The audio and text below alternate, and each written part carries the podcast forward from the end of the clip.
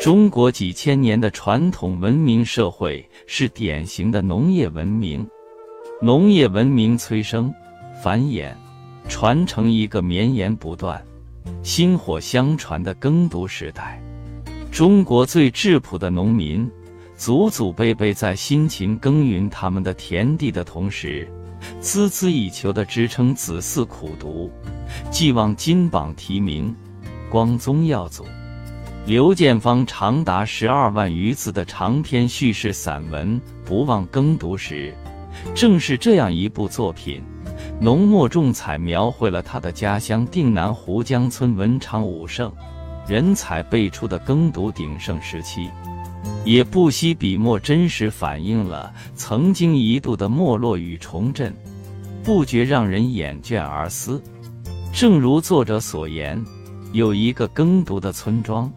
就有一个耕读的时代，这是一个掩映于赣粤交界处五岭大庾岭群山连绵的一个山脚下客家小山村。同时，这个有六百多年历史的湖江村是一个崇尚耕读、具有浓厚宗族意识的客家村。作者以其真实的家族经历，将这个小山村的故事向我们娓娓道来。欢乐与痛苦，成功与挫折，畅达与纠结，追求与失落，尽收眼底，历历在目，从中折射出世事的变迁，历史的步伐，人们百折不挠的精神风貌。作为一部长篇叙事散文，作者对摘茶籽季节的描述很是抒情。天高云淡，秋阳透亮。在老师的带领下，孩子们穿越田野山岗，一路欢笑。去山上捡茶籽，也是很合时节的一项秋游活动。有些年头是茶树结籽丰收的年份，老师带学生去捡茶籽的时间也就有三四天了。这也是孩子们在这个秋季最开心的三四天。这里充满孩子们的喜悦与期待。作者对父子三人到云台山茶校的所见所闻，他们的采茶收获，以及往返途中在密林里的经历描写很别致，也很感人。贫困年代也留下了甜香的日子。作者成功刻画了父亲这个人物。一个勤劳持家的父亲形象跃然纸上，他既是父亲，又是老师。父亲会读书讲课，既能上物理课，又能吹拉弹唱，既能下田种地收割，还能把竹灭火做得很好，刀工很娴熟。在春节农闲的当儿，做好新农具，以迎接新的一年的农活。父亲上山砍柴是一个好把手，也喜欢下河摸鱼。父亲还喜欢去水稻田里闹泥鳅，闹泥鳅、潜泥鳅的情景一直令他难以忘怀。父亲又像一个山村猎人，大年三十傍晚才回到家时，枪筒上挂着几只山鸡和一只小山兔。那是贫困年代父亲带给他们的特别暖心的礼物。这就是于桥耕读的父亲，他选择了做教师，选择了让自己一生辛苦劳累，却让他们兄弟几个一生受益无穷的教师职业。父亲舍不得花他工资的每一分钱，工资全用在孩子们读书上。父亲在那个暑假要做一件重要的事。就是要找一个木匠，给主人公做一个上学用的箱子。村里人把这个箱子叫读书箱子。在湖江村，能拥有一个读书箱子是一件十分值得自豪的事。做一个小小的读书箱子，也是他们家的一件大事，让主人公感到了读书箱子的分量。这只棕红色的、上了油漆的杉木箱子，承载着祖上的荣光和父亲望子成龙的梦想。这只箱子将伴随主人公，寒窗立少年，仗剑走天涯。那淡淡的杉木香味，散发着耕读时代的气息。终于，在主人公高三复读两年之后考上大学时，父亲见了他说的第一句话：“芳儿，这次得了。”让人释然，也让人肃然起敬。显然，父亲对困难永不低头，对未来永怀憧憬的精神，一直在激励鞭策着他们。作者对客家风俗的描写，对分田到户的真实场面的把握，令人有一种身临其境的感觉。看似不经意间写到的当时的一些价格。那也是真实的历史写照，将某些让岁月磨蚀的记忆，忽然拉回读者面前。比如作品写到，当年林场有一个规定，凡是职工家属摘的茶叶，按每市斤一角钱收购，这是照顾林场职工家属的优惠价格；其他请来的摘茶工，则按每市斤六分钱收回。一个星期很快就过去了，他和哥哥一共摘到五十多斤茶叶，共有五块多钱的收入。他看见父亲从学校财务室出来时，脸上满是笑容。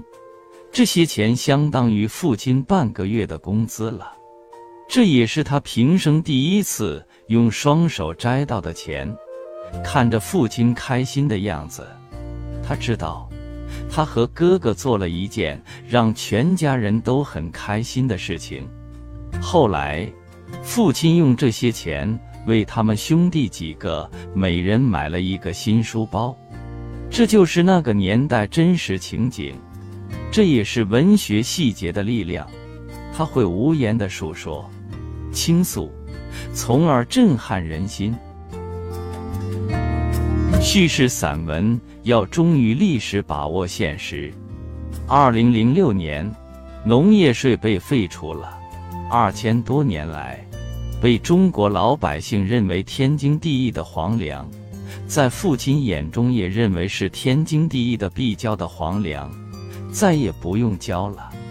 然而，父亲一生又是以凭自己的努力吃上皇粮为荣。也期望孩子们能考上大学，吃上皇粮。但父亲在二零零四年因病去世，没有亲眼目睹皇粮被废除。这既是他人生的缺憾，也是某种历史的缺憾。那个年代，赣粤交界的大山深处的农民生活是贫困的。家里来了客人，主人家就会到邻居家去借几个鸡蛋，见了面就会问。你家有好东西吗？借几个应急一下。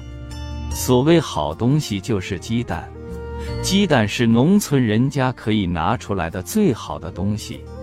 做好了面，主人会将鸡蛋埋在面的下面。这样的鸡蛋埋伏，又足见主人的用心和真心、真情和热情。说一句，搞一点伙食吧，便到河里去摸鱼待客。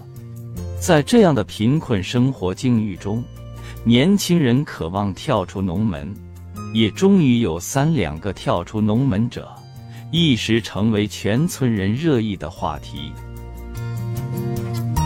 然而，时代变了，去广东打工的声音已深入到这个山区小县的每一个角落。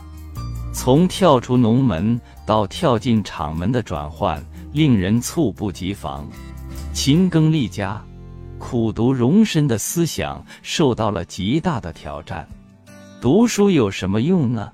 在广东，不读书也可以赚好多的钱，成为一种街谈巷议。新的读书无用论泛起，对广州、深圳等珠三角城市的向往在吸引着他。在途径河源市，第二天出发时。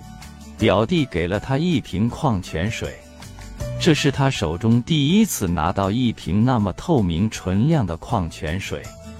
他突然感觉到，平时看不起眼的水变得高贵起来。原来我们喝的水，还。可以这样装在瓶子里买卖。这种冲击摄人心魄。主人公终于融入一千九百九十年代初的中山，在这里真切体悟到“盲和高校”三个字，让这座改革开放的前沿城市充满活力和吸引力，引发了势不可挡的南下打工潮，而他的命运也和这座城市的发展繁荣紧密交织在一起。眼倦而思。而今靠耕养家、靠读齐家的故乡湖江村又在哪里呢？当我们摆脱了贫困，实现了第一个一百年目标，肩负起乡村振兴的重任，迈向第二个一百年目标之际，在燃起新的激情、放飞新的梦想的同时，怎样更续耕读传统，增强和提升文化自信？是新时代摆在作者和读者和湖江村面前共同的任务。